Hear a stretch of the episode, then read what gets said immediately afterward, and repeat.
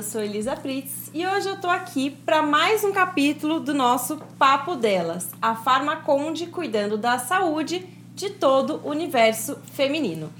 E hoje o nosso tema é muito interessante e muito importante, que é o aleitamento materno. Nós temos um calendário da saúde, onde cada mês a gente trabalha uma cor para se conscientizar ou se lembrar de algum fato importante de cuidado.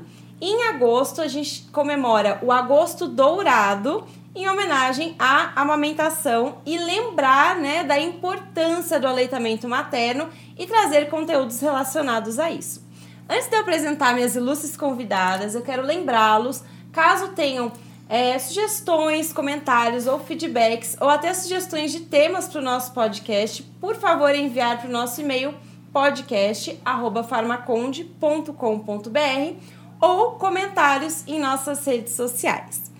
Hoje eu tô aqui com a Rafaela, que é estudante de obstetrícia. Olá. Estou aqui com a enfermeira e consultora de amamentação, Roberta Faria. Olá.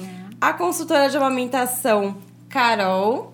A Monique, que é mãe de gêmeos, né? E também tem uma filhinha mais velha. Quanto tempo tem seus gêmeos? Eles estão com três meses. Três meses. E a Bruna, que também é mãe de um bebezinho de dois meses, né? É, Meninas, sejam muito bem-vindas. Eu vou querer que vocês falem um pouquinho sobre a experiência de vocês com a amamentação. É, quem já é mãe, às vezes quer compartilhar como tem sido essa experiência e as meninas que trabalham né, como profissionais, como é para vocês. Rafa, conta pra gente um pouquinho como obstetriz, é, qual é o seu papel ou como você se sente orientando as futuras mamães e depois, né, as mamães com relação à amamentação. Então, é, eu faço obstetrícia na Universidade de São Paulo. Aqui no Brasil é o único curso de obstetrícia que a gente tem. É, um diferencial que nós temos é justamente esse olhar integral. O que, que é isso? É quando a gente considera a pessoa e não apenas a gestação, por exemplo. Você entende que aquela mulher faz parte de uma vida, que é inserida num contexto, e tudo isso influencia na saúde dela. Então, nós temos diversas. É, análise sobre como é, todos esses fatores influenciam na assistência à saúde. E a amamentação é uma delas. Então, a gente tem preparo técnico para auxiliar nesse processo do puerpério e até um pouco depois né, é, de vida da mãe, da nova mãe e do bebê. É, e também um, um, outro olhar um pouco é, que considera o fator, fatores emocionais, fatores sociais, entre outros, é, pensando na amamentação especificamente, né? Ah, que legal. É o único curso, então, no Brasil, é o da USP? Sim. Que legal. De forma obstetrizes aqui, sim. Que bom. Carol, conta pra gente como consultora de amamentação e mãe de duas, duas. né? Uhum.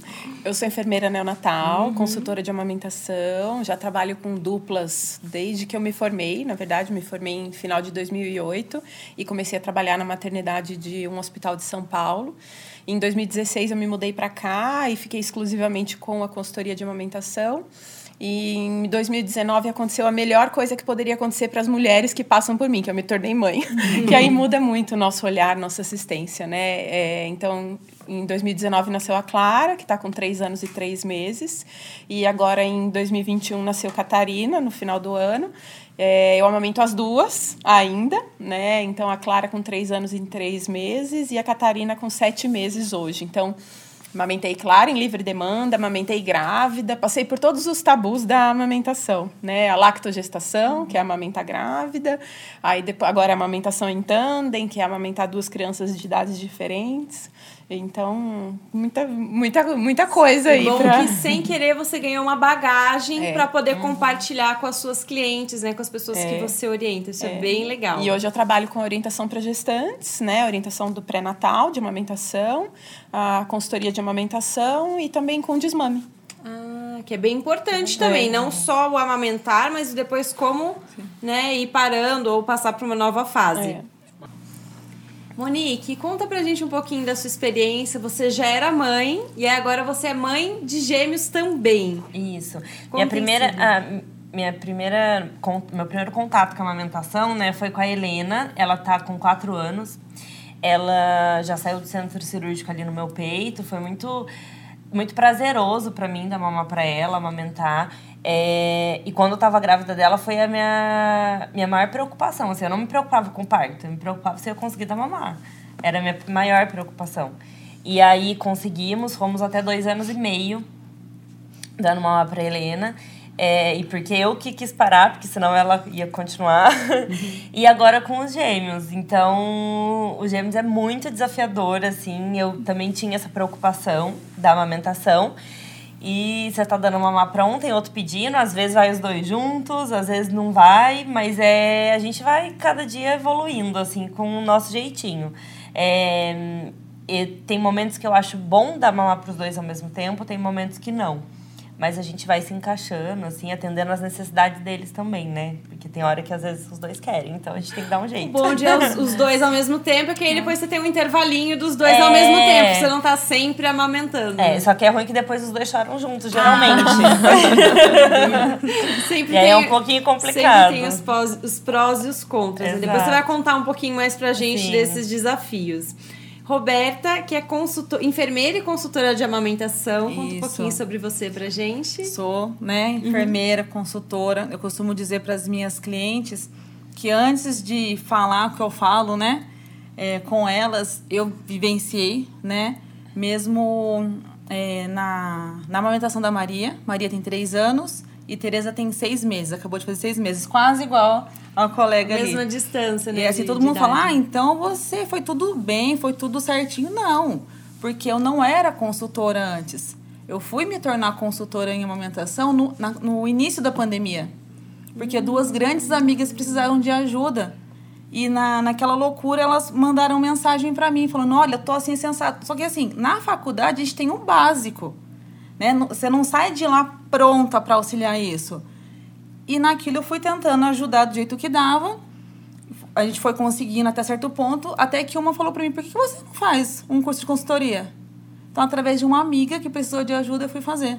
Então, assim, com a Maria Vitória, é aquilo que a gente fala: eu errei tentando acertar, né? Que você faz um monte de coisa errada, não, não tem como. Maria mamou até três anos também, também, assim como ela, amamentei grávida, um monte de gente falando, não, não pode, que que é isso? Tá roubando o leite do nenê. Não tá roubando o leite. Só que, assim, a sociedade não entende. Igual assim, eu atendia as minhas clientes de barrigão. Então, em vez de elas focarem no que eu estava ensinando, elas ficavam assim na barriga. Sabe? Eu falava, ela assim, você amamenta, amamento. Nossa, mas e o neném? Não, tá tudo bem com o neném. Então, assim, a sociedade ainda hoje tem esse tabu sabe? De ver uma mãe grávida amamentando, quando o neném nasce, de ver amamentando o recém-nascido e o mais velho, né? Fica falando que tá roubando o leite do bebezinho novo. Gente, não tá roubando nada. Tem para todo mundo, né não? A natureza é maravilhosa, né? Nossa. né? Vocês acham que falta um pouco de informação de qualidade? Sim, Porque pitaqueiro certeza. tem um monte, né? É assim, Sim. às vezes a informação tá ali, uhum. só que a pessoa passa o dedo e vai para outra. Né? Não para para ler. Que assim tem, não tem? É hoje que, tem. Tanto é de coisa hoje nas redes sociais. A gente né? acha que amamentar é instintivo. É. Mas na verdade não é. Amamentar é cultural. Sim. Então é só perguntar para nossas mães, nossos tios, nossas uhum. avós, quem amamentou, quanto tempo amamentou. Sim. Eu escutei a minha avó falar: ai, nossa, meu peito vazava leite, mas não, não sustentava. Então esse tipo de discurso é o que vem vindo. Né? Uhum. E até que isso mude, vai demorar um pouco. Então, como é cultural, se eu não tenho as outras mulheres em volta me apoiando, uhum. é lógico que eu vou ficar na dúvida. É lógico que eu vou ficar inseguro. O puerpério é um momento de N inseguranças. Então, mesmo que você esteja super preparada, você já vai ficar na dúvida.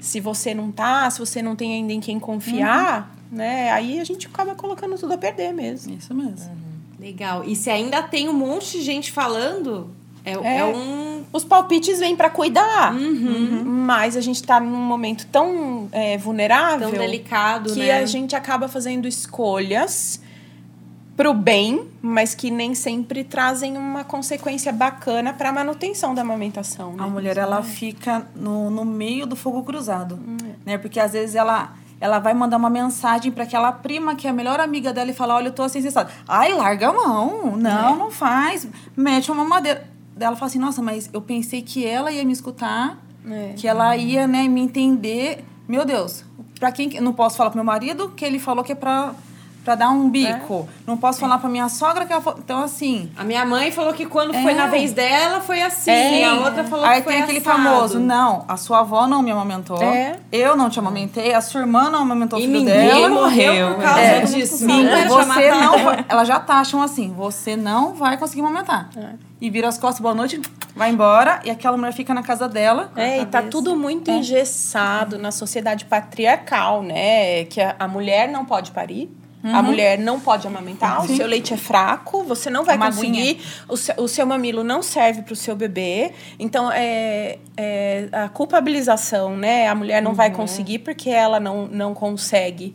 né? E aí é uma mulher falando isso para outra, né? A avó falando para a mãe, a mãe falando para você filha. confia, né? É, Em vez de é. se ajudar, né? Sim. Aproveitando esse, esse tema que a gente puxou agora, Bruna, já vou, já vou pedir a sua apresentação, mas só pra gente pegar esse gancho. É, então eu posso amamentar estando grávida? Sim. Por que, que dizem que não? Vai roubar o leite do neném? Mas o neném nem tá mamando ainda, ele tá lá dentro. É. Ele tá acho- sendo alimentado, né, por outras vias. Não tem problema. Não. Eu acho que tem uma questão cultural mesmo, assim, disso. Muito por, por falta desse conhecimento da fisiologia mesmo, de como funciona a gestação, de que não vai interferir. E eu acho que dessa coisa de, nossa, é, não sei, essa competição de que, ah, como se um filho fosse competir pela atenção, pelo leite, pelos nutrientes, pelo corpo da mãe com o outro, sabe? Quando, na verdade, tem para os dois. Tem até uma uma questão que a gente fala quando amamentam duas crianças de idades diferentes, por exemplo. O leite ele tem uma especificidade que para cada um vai ser de um jeito, vai ser de acordo com para o recém-nascido vai ser de acordo com as necessidades do recém-nascido, para a criança vai ser de acordo com as necessidades da criança. A natureza é muito sábia nisso, né? Então, eu acho que vem dessa coisa do senso comum assim, sabe, de de Tem imaginar muita- essas é, coisas. Tem muito- mulher que espera, né, quando tá grávida. Eu, eu passei por isso. É que você engravida, você tem que estar com o seio cheio de leite, né? E aí eu lembro que uma vez na academia, trabalhando, uma, uma senhora chegou e falou: Nossa, barrigão, mas você não tem leite, né? Tão pequenininho peito. Não tem que ter ainda, né? Esse tamanho. O neném não Tem tá que tomando meu leite ainda. Você já tá vendo aqui? Você tentou mamar? Ah, obrigada. Na minha cabeça, eu falei, nossa, realmente, meu peito tá do mesmo tamanho que eu engravidei. Eu acho que eu não vou ter leite pra dar mamar. Então, já espera, né, que na gravidez você já tenha muito leite. Assim. E ainda tem a questão da, assim, a gente está vivendo num momento de inovações tecnológicas, de tudo muito moderno. Então, tem-se muita ideia do que é natural não é bom e o que é industrializado é. Então, tipo, nosso leite de fórmula vai ser muito mais completo do que o meu, porque, nossa, é feito em laboratório, tem todos os nutrientes, como que o meu vai ser melhor do que isso? Quando, na verdade, não é, né? O, no- o leite não tem nada comparado com o leite materno. Ele é muito mais completo, muito mais nutritivo do que o leite fórmula, mas é... vivo, né? Exatamente. E o industrializado ele é uma réplica, né? Se a gente pode É, chamar entre- assim, do que seria o É. produzido pelo corpo É o melhor humano, possível que a indústria conseguiu Sim. chegar para um substituto do leite humano. caso que precise. precisam, né? né? Bruna, conta um pouquinho pra gente. Você tem um bebê de dois meses. Sim, a Helena tem dois meses. Ela, a minha experiência com a amamentação é única, né? Eu sou personal trainer. E eu conheci a Roberta, que me salvou, na verdade, nesse período. Porque eu tava no meu porpério e eu não estudei nada sobre a amamentação. Eu estudei sobre o parto. A maioria, né? É, eu sim, ah, eu quero parto normal, eu estudei tudo sobre o parto e por fim acabei tendo uma cesárea. E aí eu falei, meu Deus, tá, vou amamentar. Achei que fosse uma coisa muito mais simples do que, do que foi. E aí, desde o hospital, já tive algumas dificuldades, algumas fissuras. E aí as enfermeiras iam e apertavam e doía mais ainda. Falei, meu Deus, isso é amamentar, né? Já tive aquele susto com a amamentação. Falei, não, não sei se é isso que eu quero. E aí, quando eu estava grávida, minha avó ainda falou assim: olha, quando tiver 20 dias, viu, Bruna? Dá amassa feijãozinho. Porque eu fiz isso com seus tios, fiz isso com sua mãe, arroz. Eu, ah, tá bom, vó, vou fazer. então, assim, quando eu tive a experiência... Canjica, né?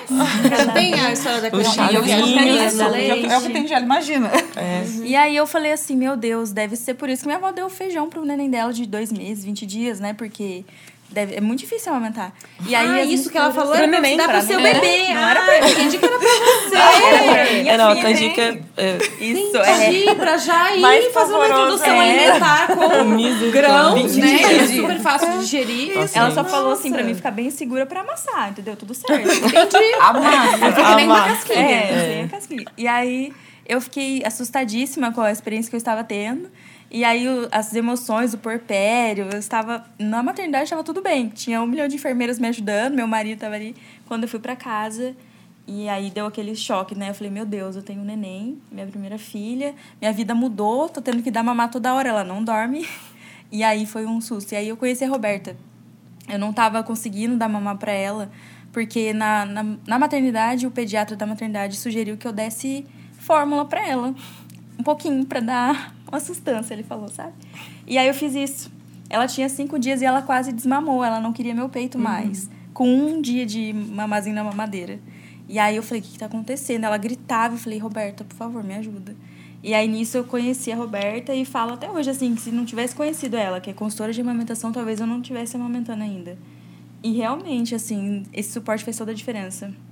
Uma pessoa qualificada que vai te dar um suporte real, né? E você me segura. Se se segura. Não que assim, as avós, as mães que já passaram por isso não tenham. É todo um carinho, né, que a pessoa tenta expressar ali. Mas a parte técnica, é, acho que é sabe o que acontece né? muito? Eu falo para todas elas.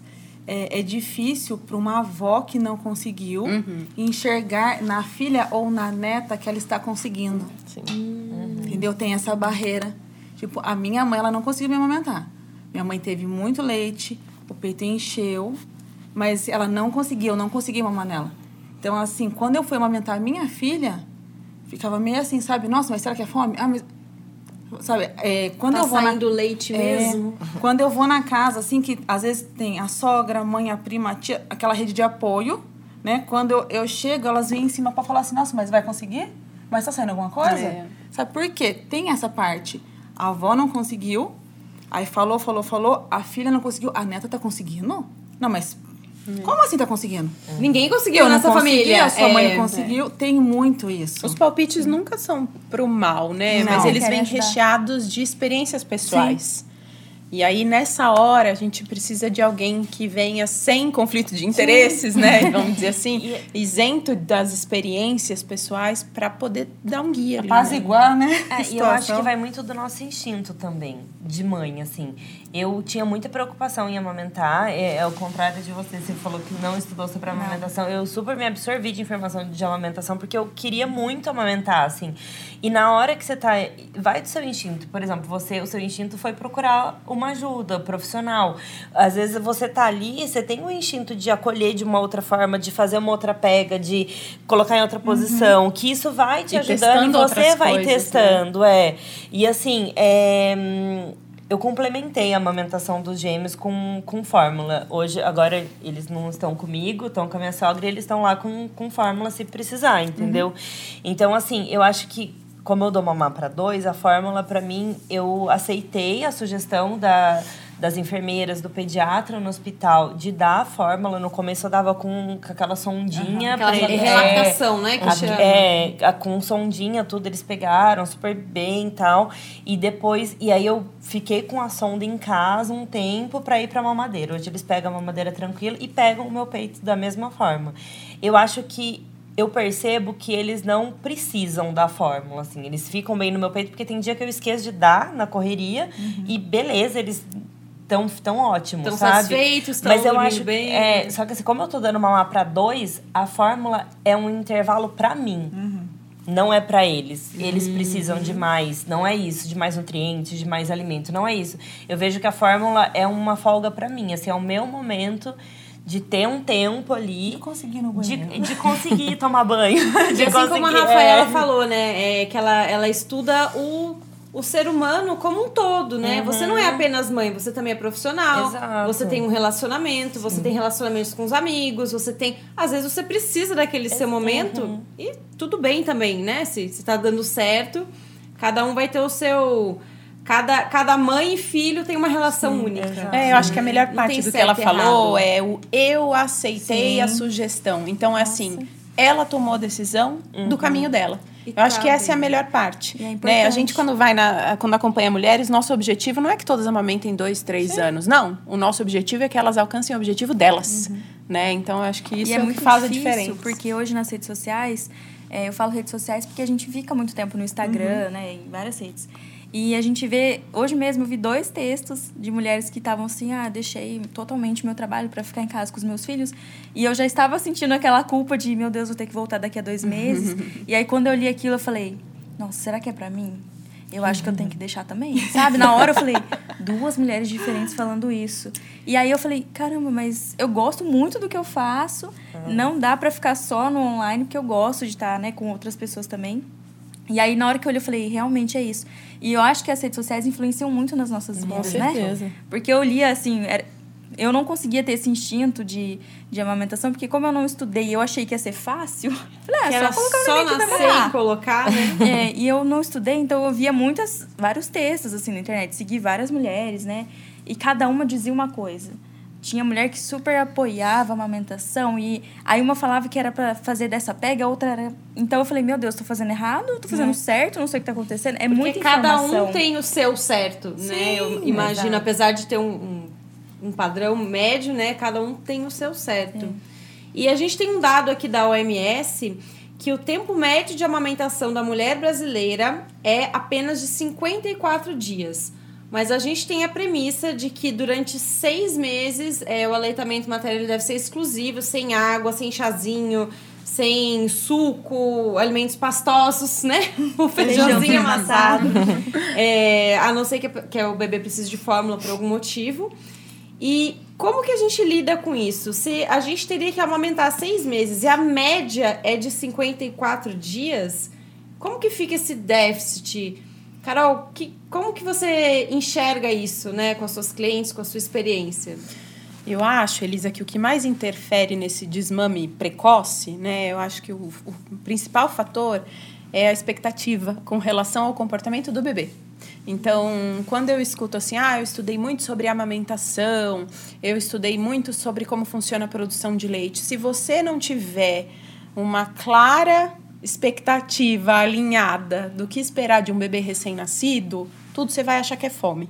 Né? Então, vira e mexe, minhas gestantes falam assim: então o bebê chora por fome, frio e fralda? Eu falo: não, gente, o bebê chora por Tá vivo. N motivos. forma de ele comunicação fala, dele. Chora por saudade da barriga, chora porque tá de roupa, chora porque tá com saudade do barulho do coração da mãe, cho- chora por um monte de coisa. Se tudo a gente for atribuir ao leite que não sustenta, ah, mas ele acabou de mamar e tem que mamar a cada três horas. Mamar a cada três horas é discurso da indústria. Né? O tempo de esvaziamento gástrico de um bebê que toma fórmula é de 3 a 4 horas, mas o leite materno é muito mais rápido.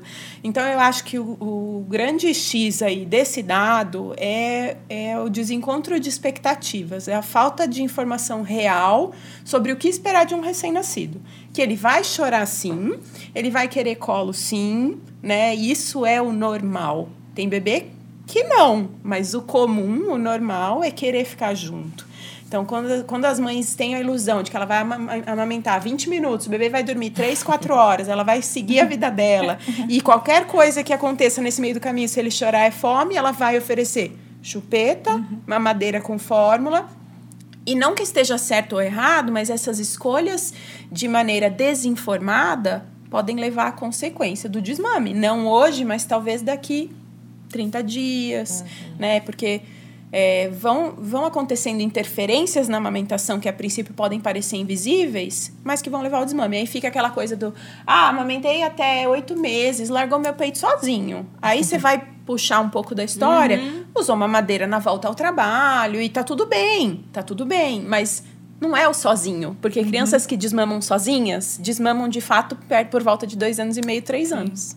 Né? Então, Quando eu acho já que... têm um entendimento melhor daquele ato. De preferência um desmame gentil, né? É. Quando tá tudo, fica tudo bem pra mãe, pra ela não ficar com aquilo pilhando a cabeça, porque deve ser insuportável pra uma mãe, né? Ficar com aquele pensamento toda noite, nossa, minha filha não tá mais mamando, mas ela está dormindo, meu Deus, ela não me quer mais. Não. Tem que, da mesma maneira que a gente faz ser gentil a amamentação, tanto pro bebê quanto pra mãe, que é difícil, gente. Não é assim, ai, nasceu, vai mamar. Não.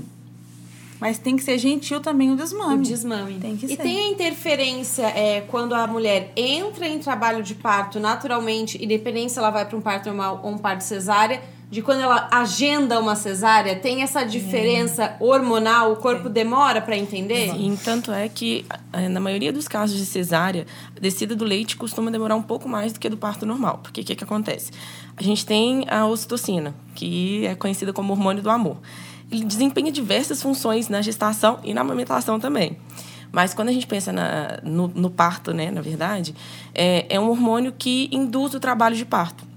Então, é, ele está ali induzindo trabalho de parto, e aí, se a mulher evolui para um parto normal, a ocitocina vai até o final, e aí o bebê nasce, e aí a ocitocina já começa o trabalho dela na amamentação, que é, na, é quando a gente pensa na descida do leite.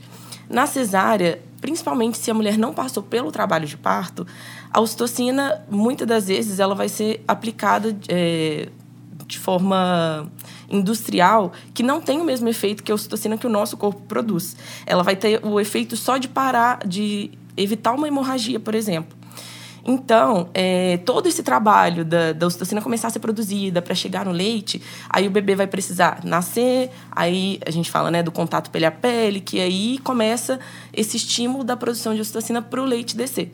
Então, provavelmente, numa cesárea, acontece de demorar a descer um pouco mais por causa disso. Essa demora pode, pode ser até quanto? Dias. Cinco é, dias? Até dias, assim. Ai, normalmente não, não chega a isso tudo, assim. Uhum. Mas assim, geralmente fica em torno de horas. Mas, assim, pode chegar Mais a do dias. que 72 horas, a gente já considera é, retardo na pojadura, né? Na, na descida do leite. E além desses fatores que ela muito bem colocou, a gente tem é, outros fatores do parto medicamentoso, e aí não só o medicamento, mas os fluidos também, o soro que a mulher recebe, tudo, é, podem levar a um inchaço também do mamilo e da areola, né? A gente incha extremidades. Então, mamilo e areola também são extremidades, o que dificulta a pega do bebê e dificulta a amamentação. A separação entre mãe e bebê também atrasam o início da amamentação e podem levar a um atraso na, na descida do leite e podem impactar aí na amamentação. Sim. Eu tive as duas experiências de parto, né? Eu tive a minha mais velha, que tem quatro anos hoje, foi parto normal. Ela saiu ali do, do centro cirúrgico, tudo mamando no meu peito. E os gêmeos foram, foi cesárea. E eles também saíram do centro cirúrgico no meu peito, assim. Não sei se eu tive sorte. Sim. Mas eu consegui, assim, tranquilo. Senti um pouco mais de inchaço. Esse inchaço que você falou agora me veio na cabeça, porque realmente com os gêmeos eu senti que eu tava um pouco mais inchada. Foi um pouco mais difícil. Não sei também se foi porque eles nasceram menorzinhos, né? Gêmeos nascem um pouquinho menor, e aí a boquinha é um pouquinho menor também. Mas eu ali eles me senti privilegiada agora. Conseguiu nas duas Porque os situações dois já, já sa- eu- eles já conseguiram mamar assim de primeira, após o parto. É, e por, por você ter tido uma história de sucesso também na, na primeira amamentação, né? A, a sua, te- sua segunda gestação aumenta aí o número de células secretoras de leite, e aumenta a tua chance de sucesso na segunda. Não que seja é, certeza regra. absoluta, né? segurança de você Você Olhando- já tá segura, como porque você já acontece, conseguiu, né? já Tem passou esse- por esse isso fator e teve, também é é, é Psicologicamente, verdade. você já tava mais assim, É. ok, eu já amamentei, É. agora são dois, mas tudo bem, vamos Mas lá, vamos eu já sei vamos, como é, é. já deu certo uma vez, do que uma pessoa que teve uma Mas o que é experiência complicado, negativa. né? Igual eu tava falando, por exemplo, a mulher ela se prepara, não fui pro hospital, tá lá com contração, tudo certinho, tem doula, tem todo mundo. E não vai. Aí o médico fala, ó, vai, vai pre- precisa ser cesárea. Aí acontece do leite, de, entra com medicação tudo e põe pra mamar não tem leite. Aí a mulher já fica, e agora? Porque assim, na cabeça dela Deu já tava errado. se preparando para um parto normal, natural, na bola, em qualquer lugar. Eu tenho algumas clientes que passaram por isso, sabe? E é igual ela falou, são assim, 40 minutos, uma hora, escutando ela. E se qualquer um que entrasse na casa dela contava a mesma história. Eu me preparei para o parto normal, eu tava lá na bola, eu tava no chuveiro, nananã, e fui para cesárea. É assim, fica falando aquilo o tempo todo. Então, assim, é, de tanto a mulher ficar relembrando isso, esse sonho que ela queria ter vivido e não conseguiu, atrapalha a amamentação É também. uma frustração. Atrapalha. É um bloqueio enorme na cabeça da mãe. Porque ela vê o neném, ela fica, então, mas era pra você ter nascido de parto normal, você nasceu de cesárea. Então, então o leite não desceu, né? Eu tive uma, uma experiência muito, entre aspas, comum no começo, né? Quando minha filha nasceu, foi parto cesárea. É, eu não entrei em trabalho de parto, então foi agendado, tipo, deu o limite, vamos lá, vamos fazer, tudo Sim. bem, aceitei. É, eu amamentei durante um mês, mas tinha leite assim, ó, vazava, era uma maravilha, ela mamava, ganhava peso. E com 31 dias, ela foi internada com infecção urinária, né? Ela teve um probleminha de saúde e ela ficou sete dias internada. Durante sete dias, eu chorei de noite e meu leite secou. Fim, acabou a minha história da amamentação.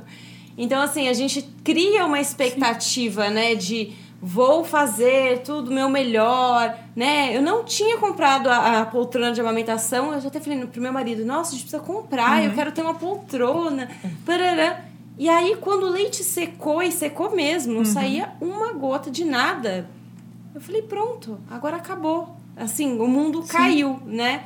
E aí a gente começa a fazer um trabalho, até com, com a minha rede de apoio. Olha, já que o seu leite secou, você consegue voltar a trabalhar antes, a gente Aham. consegue te ajudar, você vai ter um pouco mais de tempo, já entrou na forma.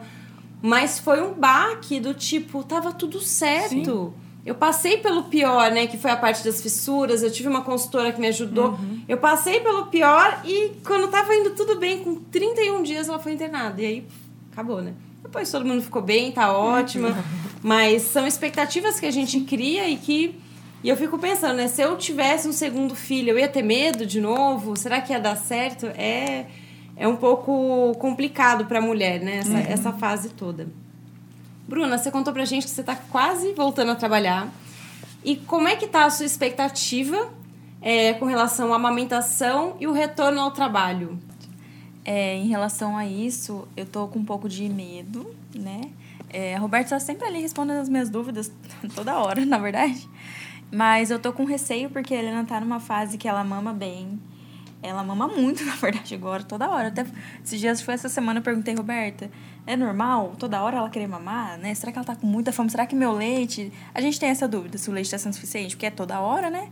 Então, eu tô com receio, porque eu vou ter que introduzir é, ou o meu leite que eu vou tirar na bombinha que eu comprei, eu tenho, ou a fórmula, né? Alguma coisa eu vou ter que introduzir no, no período que eu não estiver em casa. Então eu tô com esse receio de dela querer mais a mamadeira do que o meu peito. Mas eu falei, já combinei com meu marido, falei, olha, quando eu estiver em casa, vou só o peito, assim, sabe? Então eu tô com receio, bastante receio, sabe? É, em relação a isso, eu tenho assim uma facilidade, não sei como vai funcionar, mas acredito que é, falaram pra mim que tem uma hora a mais, né, de, de amamentação. Eu não sei no meu caso, que são quatro horas de trabalho. É, pela CLT, é, eu não tenho o número da lei aqui, mas as mães, en- enquanto o bebê tiver até seis meses de idade, ela tem direito a uma hora a mais de descanso durante o dia. Então, ela poderia entrar mais tarde, sair mais cedo, fazer um almoço estendido, dependendo do acordo com a empresa. Mas não sei, depende No do contrato caso, de é. trabalho, se você é oriça e tal. Eu sou, eu sou CLT Como- também, só que eu não sei pela quantidade da minha carga horária, né? Como Então isso aí seria, eu ainda vou ver. funcionaria os, os intervalos para você poder amamentá-la, né? É, um dos, dos meus desafios é até a, a hora de dormir. Né? Eu até comentei com a Roberta. A Helena, ela tá dormindo de 5 a 6 horas por noite agora, com dois meses. E aí, quando eu acordo pra dar mamar pra ela, assim, os, os dois peitos estão, assim, bem cheios, assim, nossa, duro. E aí ela mama um só o suficiente, ela dorme, então eu tenho que tirar do outro.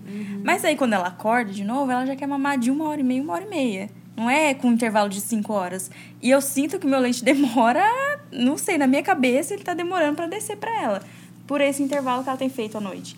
Então eu tenho medo até disso, né? Do intervalo da noite, o intervalo de que eu vou, não não vou estar em casa, como é que o meu organismo vai reagir a isso, né? Então eu acredito que esse seja um dos meus maiores medos, assim. O medo em cima do medo. Do Só medo, do medo, é É o um resumo é desafio, medo. Como né? ela falou, só vai. Vai, vai trabalhar. Vai. Vai. É. Conta com a sua consultoria, né? Com a pessoa que É. está te orientando tecnicamente, com a sua rede de apoio e, né, vamos lá, entrega que, Entrega pra Deus. que todo mundo, assim, né? Como dizer, ah, todo mundo já passou por isso e dá certo. Quando é com a gente, claro que a montanha fica muito Sim. maior, mas a gente tem que tentar encarar da melhor forma possível, Sim. né? E você falou sobre o bebê mamar a todo tempo. Qual é a diferença ou qual é o certo e errado com relação à livre demanda ou determinar os horários que o bebê vai mamar?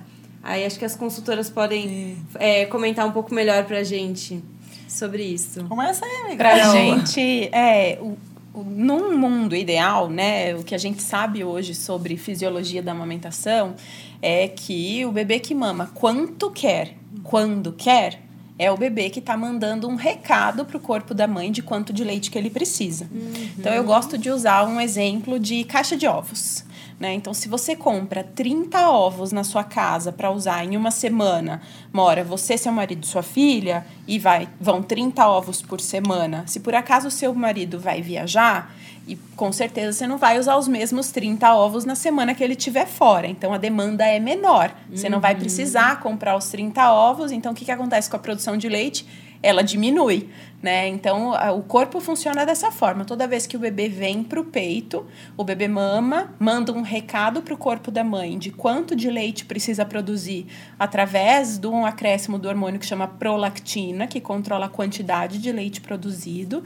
Né? É, e a gente ainda tem um outro hormônio envolvido, que é a ocitocina, que atua no reflexo de empurrar o leite para fora do peito. Então, toda vez que o bebê vem para o peito, a gente tem a liberação da ocitocina se tiver um estímulo adequado.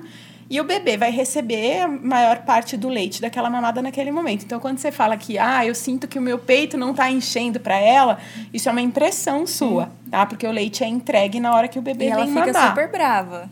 É tu- tudo certo, né? Ela fica tipo, É. assim, irritada. É, ela- daqui a pouco vai chegar o que a gente chama de crise dos três meses, É. porque muda a forma do nosso corpo entregar o leite para a criança, tá? Então, um restaurante que era self-service, chegou, se serviu, sentou para comer, vai começar a virar à la carte. Chegou, começou, começou, tá demorando um pouco para vir essa comida, e aí vem, entendeu? O reflexo de ejeção. Vai mudar um pouquinho essa entrega do leite, tá?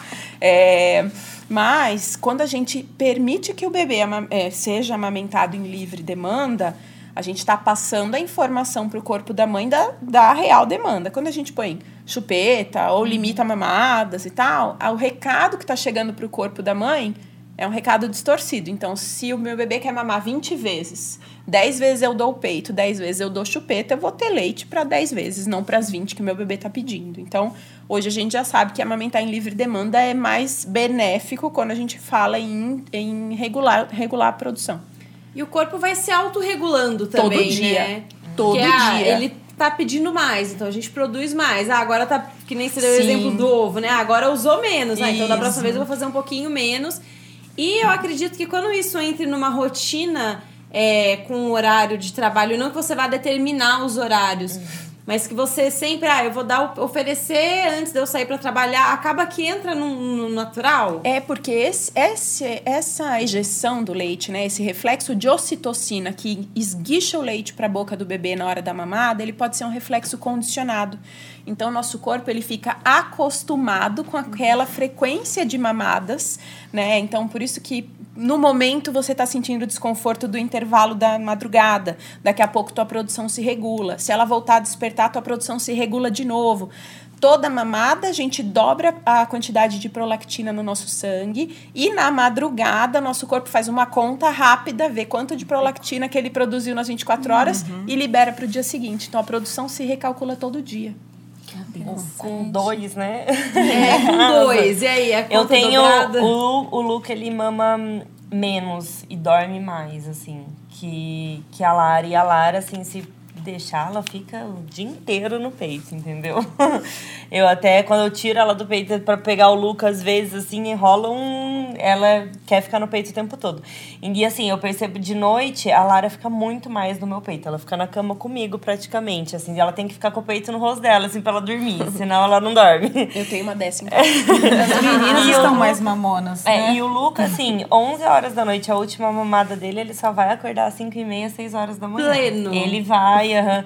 E assim, o peito que a Lara tá de noite vai esvaziando, assim. O do Luca, quando acorda de manhã, tá ali, sabe? Pedindo ele, assim. E. E é muito diferente, assim, você falou da crise dos três meses, eles fizeram três meses ontem. Tá sentindo? Eu tô sentindo com o Luca. Ele, como ele. O Luca dorme mais e mama, né? Com. Aí na hora que ele vai pro peito, ele, ele mama bastante, assim, e vai no intervalo maior de sono depois, de soneca depois. E eu percebo que quando ele vem pro peito, ele demora ali um pouco pra pegar, ele fica meio resistente. Pega, solta, puxa mamilo. É, aí eu faço uns jatos de leite nele, Isso. assim, eu vou tentando. É isso ver, Aqui, gente, já tá tem aqui, é. pode vir. Tipo, tenha paciência. é, e aí ele vai pegando, aí ele Porque vem pega e bravo, mama né? bastante. Eles vêm com fome, eles vêm bravo, bate o Não, nariz, e como ele bate a dorme mais, a ele, do- ele tem Na hora que ele chega pra mamar, tá atrasado. é, Com Se fome. ele acordar na hora que a Lara tá no meu peito, às vezes eu tenho que falar, filha, espera um pouquinho que seu irmão tá chegando com tudo aí. Porque ele vem, eu sei Pera que ele vem com muita fome, porque o sono dele, a soneca dele é mais pesada. Então, assim, é, vocês até comentaram, né, de às vezes o- mais novo o mais velho, o, corpo sabe produzir. Eu acho que isso existe com gêmeos também, né? Existe, o que cada um precisa ali. Existe. E a, a Lara fica muito no meu peito, assim, e ele vem nos momentos certos ali, mas mama bastante. Nossa mama tem receptores que detectam através da saliva do bebê o que, que o bebê está precisando. Então, o bebê resfriado, a gente produz leite com anticorpos. Depois de vacina, se quem for começar a ordenhar, você vai começar a ordenhar, você vai ver. O leite vai mudando de cor. cor, né? De um dia para o outro. foto Eu abro, tá verde. eu abro o meu freezer e eu tenho leite Tá de toda, bem, toda a paleta ali. Porque muda de acordo com o que a gente come, né? De acordo com, o, com a criança também. E, e, lógico, de acordo também com alguns componentes do leite, né? Ou mais proteína, um pouco mais de gordura. Mas a criança que está resfriado, a criança que tomou vacina, né? O nosso leite, ele se ajusta, ele, já se ajeita para entregar como o que é a criança... perfeito, né? É perfeito. A, a máquina humana. É, a gente fala que o leite é espécie, é, é espécie específico. É um leite de humano para bebê humano.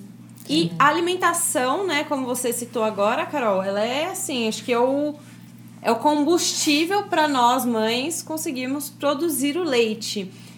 Quanto ela influencia ou como a gente deve se cuidar para que tenha um leite de qualidade? Eu tenho leite fraco e leite forte? O que, que vocês Não, o leite dizem? vai ser sempre priorizado, Elisa. Uhum. Sempre o corpo da mãe vai priorizar a produção de leite. A gente vê as mulheres desnutridas Uhum. na África amamentando suas crianças, É. né? Então o leite vai ser sempre priorizado. Essa mulher a gente sugere que ela coma comida de verdade, né? O leite vai ser produzido Arroz, através feijão. é, comida de verdade. O leite vai ser produzido através das proteínas que estão no sangue da mãe, né? E, e as suas escolhas, né? Se você escolher gorduras melhores para comer, claro, seu leite vai ser um leite mais saudável, não mais gorduroso, porque às vezes as mulheres, ah, meu bebê tem que ganhar peso, então eu vou comer mais gordura. Não, mas em Quem vai qualidade. ganhar peso é você, não o bebê. É, é, mas em qualidade, sim, Tá. é importante. E eu acho que é bacana a gente falar também, né, que não tem nenhum estudo que comprove que há alguma restrição alimentar necessária. elas sempre perguntam, né? O que Sempre. qual que é a lista? Ah, eu É, posso eu não comer posso feijão, comer. chocolate? Pode É comer cólica. tudo, Ah, é exceto cólica, em né? casos de alergia Ai, que alimentar. delícia ouvir isso. Sim, Obrigada. Você pode comer tudo. E aí a regra é: comeu, observa seu bebê. Se você acha, se você desconfia que rolou alguma coisa com o seu bebê, fica 15 dias sem consumir. E depois consome de novo. Vê se foi aquilo mesmo. Né? Eu, eu atendi um caso de uma mulher que não tomava leite. E uma vez ela tomou uma vitamina de abacate, amamentando, né? Um, um bebê que eu estava acompanhando. E o bebê fez desconforto. Eu falei, tira da tua dieta. E depois você tenta outra vez. E de fato coincidiu, né? Mas a gente não pode dizer, o bebê muda tanto todo dia, né? A gente não pode dizer que foi o feijão que a gente comeu na hora do almoço. Amamentar já é tão difícil, ainda mais sem comer tudo que a gente quer. E às vezes algum outro fator externo também o fez ficar desconfortável naquele dia. Como você mesmo falou, né? Às vezes é uma roupa ruim, É. uma alergia cutânea, alguma outra coisa E que. o que é complicado é assim: é, nós temos a mulher que esteve grávida, agora a mulher que está amamentando. Ela tem que lembrar que ela ainda é uma mulher. Então, assim, quando você fala assim, você não vai comer isso, isso, isso, isso, ela fala, nossa, mas é o que eu gosto. Nossa, mas assim, a mulher ela não pode se privar de comer tudo aquilo que ela gosta, porque senão na hora de produzir leite, não vai ter leite. Ela vai entrar num desconforto para amamentar aquele neném e vai ficar ali 40 minutos, uma hora com o nenê e nada vai acontecer. Ela vai estar estressada, o neném vai estar estressado, vai tornar todo aquele momento que era para ser prazeroso da amamentação um estresse. Então, assim, tem que tomar cuidado, igual ela mesmo falou. É igual a questão do café. Pode café? Quanto de café você vai tomar?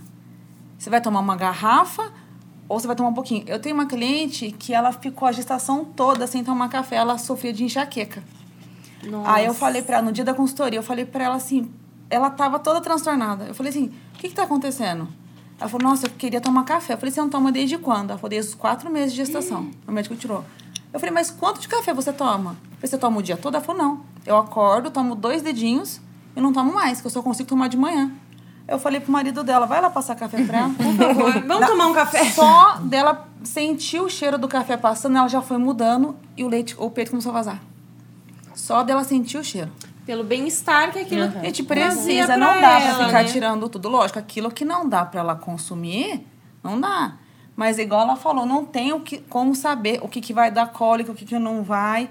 A mulher ela vai comer e vai observar. Só que é aquela, né? não é de um dia pro outro, né? Às vezes tem que esperar um pouquinho mais, um cocô, uma noite de sono, alguma coisa.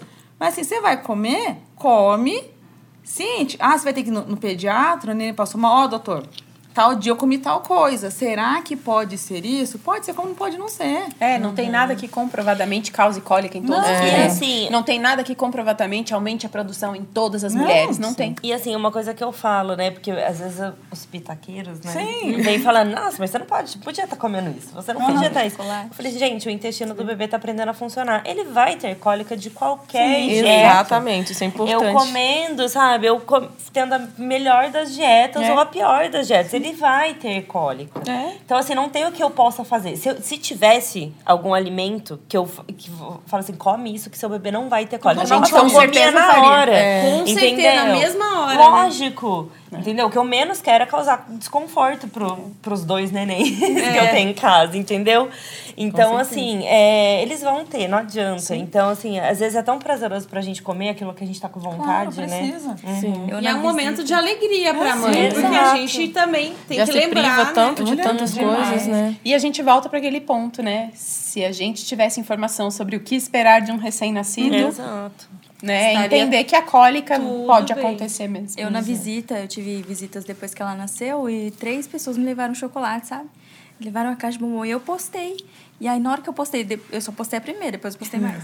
aí eu postei e já vieram várias pessoas. Não pode comer esse chocolate, viu? Nem vai dar cólica. Eu falei, nossa. E não comi, o primeiro eu não comi. Com medo, né? Olha. E, e ia dar cólica, porque É. o outro falou. É, aí ia daí, dar cólica, meu marido certeza. comeu. Aí quando a Roberta foi em casa, ela falou: Você gosta de chocolate? Gosta de sucrilhos? Gosta disso aqui? Pode comer. Aí eu falei, nossa, é hoje mesmo, vou fazer Ai, brigadeiro. obrigada. Fazer um brigadeiro, ótimo. E um assunto que é bem interessante, né? A gente falou que em alguns casos, quando a mãe não consegue amamentar, ela vai para fórmula, que acho que é um caminho mais comum. Mas existe a opção é, da doação do leite materno. Que eu acho que é uma coisa muito bonita que algumas mães né, conseguem fazer, quem tem acho que o excesso da produção por algum motivo. E como que isso funciona na prática? É, onde eu posso doar o meu leite? Como eu posso doar? E quem está precisando, como ela pode receber esse leite materno? Eu sou doadora. Você é doadora? Sou doadora de Então conta pra leite. gente como é. É, primeiro, Maria Vitória, minha primeira filha, eu já tinha muito leite, mas eu não sabia como é, enviar esse leite para o banco de leite, então eu acabei não doando. Tereza nasceu, eu achei que eu tinha muito leite. Até que Tereza veio e eu tenho muito. Assim, a Tereza está com seis meses, agora começamos a introdução alimentar e eu continuo com muito leite. Sai assim, eu falo para as meninas, tem mãe que é, o neném mama de um lado, eu preciso usar o coletor do outro, porque enche assim, 70, 90 ml que eu tenho que tirar, dar pro meu marido, ele põe no frasquinho, põe de novo e vai saindo. É assim, muita coisa, né? Então, assim, é, hoje eu faço doação aqui para São José, né? É super fácil, super tranquilo. É, a gente é, faz contato com eles, faz um cadastro. Nesse cadastro, eles fazem algumas perguntas bem básicas, tranquilas, e eles agendam um dia para ir na nossa casa. E na- em casa, eles entregam pra gente já o kit, né? Que já vem um frasco todo esterilizado certinho, com a máscara, com a touca, e tem as informações. Depois, até se alguém quiser, eu trouxe uns folhetinhos que eles Ai, me, eu acho que é uma informação muito legal da gente compartilhar, Sim. né? Aí é, eles explicam tudo certinho e o mais legal, a preocupação que eles têm com o leite. É, no- dentro do período que a mãe está fazendo as entregas, é agendado uma visita em casa, uma técnica, uma enfermeira vem em casa fazer a coleta de sangue. Então, assim, tem um cuidado com o sangue, com, com o bebê, com aquele leite que está sendo doado. Né? Porque, assim, não é só o doar. Porque fazem perguntas, né? Se você tem algum tipo de doença, se você te- teve contato com alguma coisa. Mas a gente não está vendo o que está aqui dentro. Então, assim, o banco de leite, ele vai em casa, né? É feita essa, realizada essa coleta de sangue. e eles ligam pra gente informando o resultado e a gente fica com uma via também do resultado. Eu acho isso muito interessante. Igual a gente tá falando da questão da alimentação. A, a minha bebê, ela tá com seis meses, com cinco, é, com um mês mais ou menos, eu consumi um excesso de leite e derivados. Depois de dois dias, ela passou muito mal. Ela vomitava assim. É, você via que não era jatinho de leite, não era um gorfo, era assim, era água e o leite, separado. Aí eu estudando, falando com a pediatra, eu falei assim, doutor, acho que é o leite. Então, assim, eu tirei leite derivado da minha alimentação, ela não teve mais nada. Então, assim, o meu leite, ele ajuda bebezinhos de mães intolerantes à lactose. Mães que Ah, têm. que legal, você já tem essa característica no seu leite. Sim, porque como eu tirei da minha alimentação, o, o leite vai para. Né, lá no banco de leite já tem ali o registrado, porque assim, hoje é, tem muita gente que não sabe, mas está tendo muitos casos de bebês com alergia. Né? É, o que, que a gente diz alergia? Por exemplo, quem tem alergia a camarão. Se você não come camarão, você não tem alergia. Né? Se você come, você tem. Tem os bebezinhos que têm alergia, até a doutora tá ali para falar mais, e tem gente que tem a intolerância, né? É um caso, às vezes, até mais grave tudo. Mas, assim, o meu leitinho, graças a Deus, tá indo lá. E Ai, toda legal. semana E a manda. mãe que precisar receber essa doação, ela vai até o posto de saúde. faz contato com o banco de leite. Banco de Ela- leite. Bom, tivemos uma pequena interrupção aqui para um momento super bonito, né? Na. Ilustrando o nosso, Você viu que eu falei que ela mama toda hora? É. o nosso sim. episódio. A gente tem que respeitar a vontade do bebê, né? Que eu acho na- nada mais justo. É, Rafa, você como futura obstetriz, que recado ou que mensagem você poderia deixar para as futuras mamães é, que se preparem para esse momento com relação a expectativas, enfim? É, Eu acho que é o que a gente está falando desde o início, que é buscar informação. É, não só sobre o parto, mas também sobre a amamentação. Justamente por tudo que nós conversamos aqui. Essa diferença da expectativa com a realidade, o fato de não ser uma coisa instintiva, fácil. É, então, a dica que eu daria é buscar informação. Hoje a internet tem muita coisa, tem muito material de qualidade é, disponível, assim como também tem algumas coisas duvidosas. Então é sempre importante ter esse senso crítico, comparar os materiais, é, duvidar sempre de soluções fáceis, soluções mágicas, sabe, que resolvam todos os seus problemas de uma só vez. E claro, os profissionais capacitados para isso, né? Que eu acho que é, é uma excelente oportunidade, de- até para quem já está no pré-natal ali, pensando em se preparar, não deixar para pensar na amamentação depois que o bebê chega. É claro que tem coisas que vão surgir com a prática, com a realidade. Mas se, se você consegue se preparar, se né, anteceder aí é, com uma consultora de amamentação mesmo, por exemplo, já no pré-natal, isso já facilita muito, já flui muito o processo. Carol, em que momento que eu devo chamar a consultora de amamentação? Antes do bebê nascer ou a hora que já dá o problema, que eu já tô desesperada, descabelada? No mundo ideal, por volta de 32, 34 semanas, vale a pena fazer uma orientação pré-natal, tá? Tem problemas que a gente pode se antecipar, né, relacionados à mãe. É, questões metabólicas, que- é, cirurgia da mama, tipo de mamilo, flexibilidade da mama, são questões que a gente consegue é, antecipar, não a solução, mas preparar a cabeça daquela mãe para o que pode acontecer. Tem outras coisas que a gente só vai saber depois que a boca chegar. Então, eu sugiro uma consulta no pré-natal com 32 semanas, uma consulta nas primeiras 72 horas e uma consulta ainda, se for possível, né, ainda dentro da primeira semana, depois da pojadura. Se não der para fazer essas três, uma no pré-natal e uma dentro da primeira semana, logo que chegar em casa, porque na hora que a gente tem a pojadura, muitos problemas podem acontecer. Às vezes, uma mamada que estava indo bem no hospital, com a mudança anatômica da mama da pojadura, começa a vir um monte de problema. A gente tem muito que avaliar. Tem boca do bebê para olhar, tem posicionamento do bebê para olhar, tem é, que avaliar a eficácia da mamada. Então, no mundo ideal, 32 semanas, primeiras 48 horas, primeira semana. No, se não der nada disso, né? Vou esperar algum problema acontecer. Na hora da pojadura é uma excelente hora para ter uma visita de uma consultora de amamentação. Pra já dar essa segurança, né, É. pra todas as mães. É. Meninas, tivemos um papo incrível. Eu acho que a gente merece parte 2, parte 3, parte 4. Já ser uma série sobre sobre a amamentação. né? Mas eu acho que a gente passou algumas informações bem importantes. É, eu friso ainda a questão de buscar conteúdos de qualidade, né?